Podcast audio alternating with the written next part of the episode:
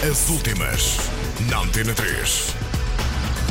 B-52s chegam ao fim e Kanye West na Europa. As últimas, na Antena 3. A banda central do movimento New Wave nova-iorquino está a caminho da América do Sul, onde atuará em Buenos Aires, Santiago do Chile, Rio de Janeiro e São Paulo. A derradeira digressão da banda será nos Estados Unidos da América, com datas no mês de novembro. Em palco, a formação original resume-se agora a Fred Schneider, Cindy Wilson e Kate Pearson. Será esta a banda que se irá apresentar nos últimos concertos. As últimas, na Antena 3. Kanye West anunciou que a digressão de Jesus, a primeira em nome próprio durante um período de 5 anos, vai passar pela Europa em 2014.